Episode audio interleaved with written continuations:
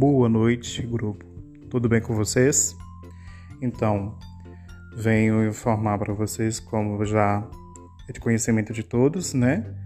Que a MP da redução e da suspensão de contrato e das antecipações de férias e o pagamento né, de um terço de férias seria pago em novembro ou dezembro ou seja, eles perderam a validade, né?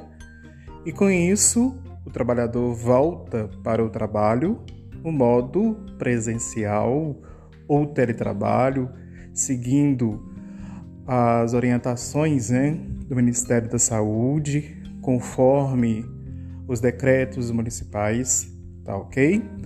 E o seu salário volta ao normal. Muito obrigado.